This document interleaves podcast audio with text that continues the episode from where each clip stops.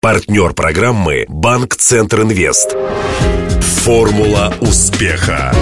Здравствуйте. У микрофона Денис Малышев, и это программа «Формула успеха». Вместе с Ассоциацией выпускников ЮФУ мы готовим ее к столетию Южного федерального университета. Сегодня мой гость – мэр города Шахты Денис Станиславов. Для справки. Денис Станиславов в 96-м окончил юридический факультет РГУ, после чего еще два года преподавал муниципальное право на родном юрфаке. Одновременно занимался юридической практикой, затем руководил рядом строительных организаций. С 2008 вплоть до избрания мэром Шахт в 2011 являлся депутатом областного заксобрания. Избирался от Новошахтинска, входил в бюджетные и строительные комитеты. В свободное от работы время занимается спортом. Станиславов – кандидат в мастера спорта по армейскому рукопашному бою и по пулевой стрельбе. Вице-президент областной федерации рукопашного боя. Женат. В семье трое детей. Интервью. Помните ли вы заметку в аргументах и фактах от 2012 года? Конечно, нет. Я напомню, писали, что вы самый богатый донской чиновник. Был момент, теперь вспомнил эту заметку. Сейчас не так? Об университете. Вы учились на юрфаке. Как вы вообще выбрали факультет? Это был как раз тот год, когда можно было поступать сразу в несколько высших учебных заведений. До того это было невозможно, и впоследствии тоже эта лавочка прекратилась. Всю жизнь мечтал быть летчиком, все детство. С летчиком почему-то не склеилось. На определенном этапе стал мечтать о погонах офицера десантных войск, и поступал я сразу три вуза. Это Рязанское воздушно-десантное училище, это РИСИ, тогда еще Ростовский инженерно-строительный институт, и это юридический факультет Ростовского государственного университета. По зрению я не прошел десантное училище, до сих пор об этом жалею. Ну, скажем так, до пятого курса, если бы мне предложили все бросить и перейти на первый курс Рязанского училища, я бы все бросил и перевелся. Но, к сожалению, может быть, к счастью, никто мне этого не предложил. А между РИСи и юрфаком выбор был исключительно романтический, потому что, ну, ну все-таки милиция чуть-чуть, да, милиция, прокуратура, правоохранительные органы чуть-чуть ближе к десантникам, нежели строитель. Но по этой стезе, как правоохранитель, вы все равно не пошли. Почему? Развилка была на третьем курсе была специализация. Ну, конечно, гости из Сюрфака будут рассказывать, что они по зову сердца. Многие, не все, но есть ребята. По зову сердца мы выбрали государственное право и управление. Это абсолютно не так. Во времена Советского Союза самыми уважаемыми людьми были, естественно, уголовники. Это прокуратура, это суд, это милиция, это КГБ, это иногда военная прокуратура. Ну, то есть, это вот самый-самый такой обеспеченный класс правоохранительных органов в Советском Союзе. Потом шли цивилисты юристы. Это были либо потомственные адвокаты, нотариусы, либо ребята, которым не, не получилось у них перейти, значит, пойти по линии уголовников. А потом шли государствоведы. На определенном этапе первые две категории поменялись местами. Это в 90-х, да? Да, вот как раз мы учились. Поэтому если вам кто-то начнет рассказывать, что по зову сердца он пошел на государственное право и управление, не верьте ему.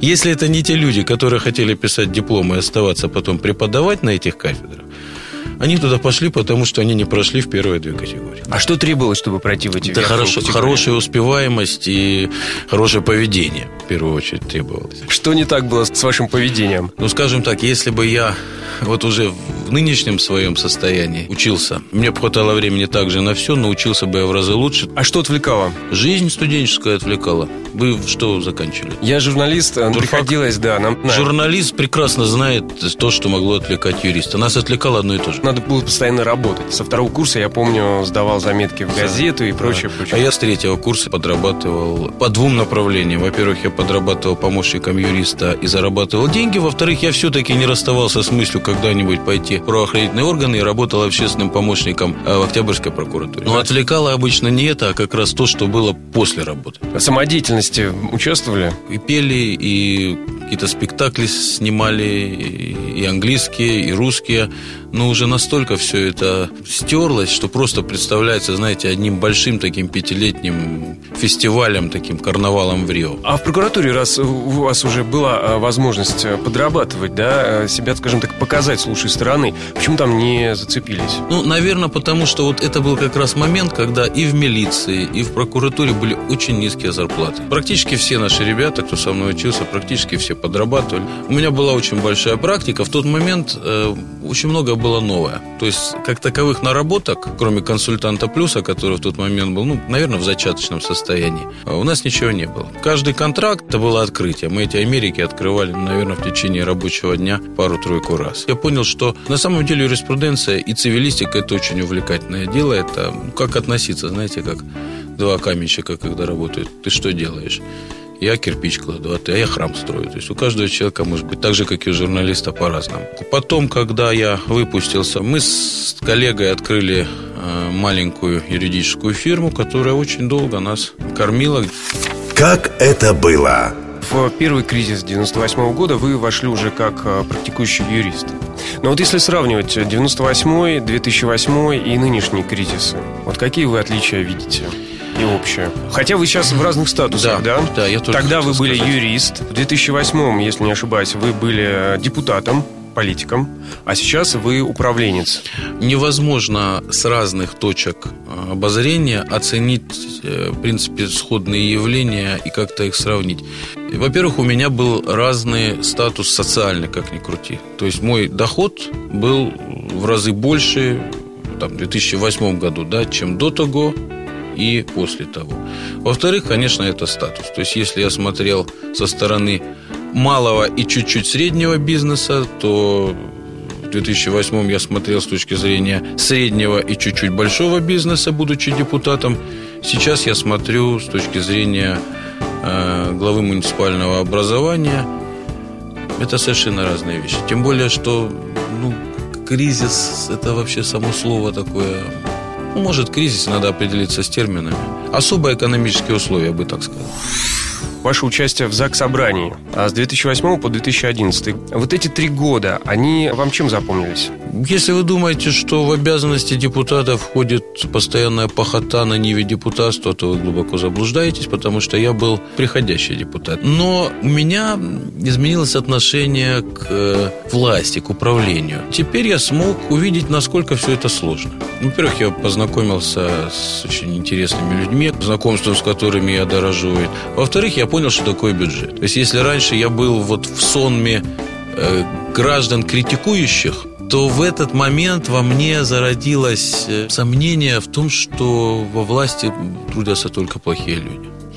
То есть в этот момент, наверное, я немножко повзрослел. Кстати, большой плюс. Если бы я не был депутатом, я бы сейчас совсем иначе относился к э, депутатам городской думы города Шахты. Прекрасно понимаю, что это не враги.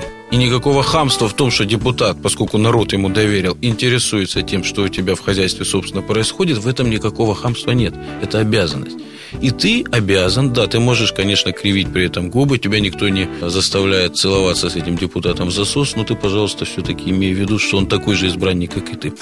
О настоящем. Э, Сити-менеджерство. Когда истекут ваши полномочия, ваш срок, э, станет этот вопрос о сити-менеджере? Я так понимаю, все города у нас переводят. Ну, это закон, да. Закон принят. На самом деле это глава администрации. Градоначальник, скажем так, да. Так вот, институт градоначальника, он э, очень четко был прописан в городовом положении 1892 года. Если вы возьмете это городовое положение, текст в интернете в общей доступности есть, и сравните с законом по поводу сети-менеджеров, вы поймете, что это одно и то же. Как раз это был тот период при Николае II, когда Россия очень стремительно развивалась, экономически развивалась. Не было никакой в этом трагедии.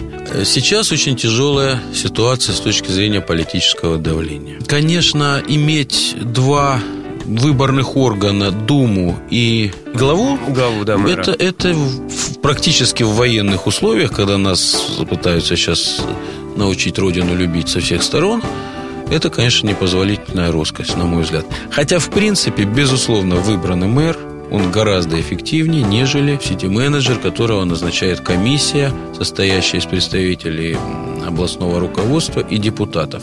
Но подчеркну, это совершенно не есть константа. То есть пройдет время, опять же, мы вернемся к следующей к той модели. Скажем, в Германии там что не земля, то совершенно разный подход. В одних мэр выбирается, в других мэр назначается. Ну, вы правильно заметили, у выборного мэра есть одно преимущество. У него есть кредит доверия, которое ему оказало население. Да, мощный козырь, но не в условиях, когда очень тяжело. Сейчас есть плюс другой, вертикаль власти. То есть человека можно поменять или поставить в рамки. А мы выборного мэра, вы, вы же не, не исключаете возможности, что избиратель может ошибиться. Одно дело ошибиться в выборе одного депутата из 25, а другое дело ошибиться в выборе мэра, который очень может здорово повлиять на ситуацию. А что самое важное в управлении городом?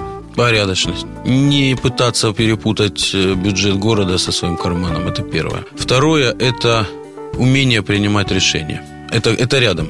То есть можно быть очень порядочным, честным и хорошим парнем, но бояться принять решение. Вот любой руководитель должен свой день начинать с того, что расписывать почту. То есть если вы приходите и видите, что на столе руководителя бумажные завалы, и он говорит, это моя система, я так работаю, скорее всего, не очень хороший руководитель. Бумага не должна вылеживаться, это чушь. Если есть возможность отработать что-то сегодня, нельзя оставлять на завтра. Я так понимаю, это составляющая вашей персональной формулы успеха.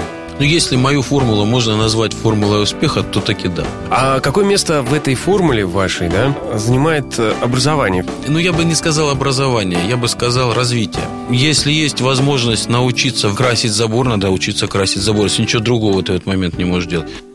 Ну, можно сказать, что старт в этом вашем развитии все-таки дал и в том числе Южный федеральный университет, тогда это РГУ юрфак. Сто лет ЮФУ. Университет – это жизнь целая. Это самые счастливые годы многих людей, может быть, успешных, может быть, не очень успешных. Это минимум пять лет великолепно проведенного времени и с пользой, и с удовольствием. Поэтому, конечно, желаю, чтобы количество этих людей из года в год становилось все большим. Впечатления все более яркими. Польза для нашего великого государства все более значимы. Ну а для этого надо отмечать каждые сто лет с не меньшим размахом. Напомню, рассказывал о своей формуле успеха мэр города Шахты Денис Станиславов. Беседовал с гостем Денис Малышев, помогали в создании программы Глеб Диденко, Илья Щербаченко и Александр Попов. До встречи завтра в это же время. Формула успеха. Партнер программы «Банк Центр Инвест». На поле выходит малый бизнес Юга России. Сегодня он играет против сборной мира. У ворот опасная финансовая ситуация. Удар еще удар. Да, бизнесу грозят тяжелые времена. Все замерли в ожидании. И кредиты банка Центр Инвест отразили удар по бизнесу. И предприниматели сразу переходят в контратаку. Идет активное завоевание рынка. Вперед! Гол! Кредиты банка Центр Инвест для малого бизнеса помогают победить. Узнайте о ваших преимуществах по телефону 23030 или в ближайшем к вам офисе банка. ОАО КБ Центр Инвест. Реклама.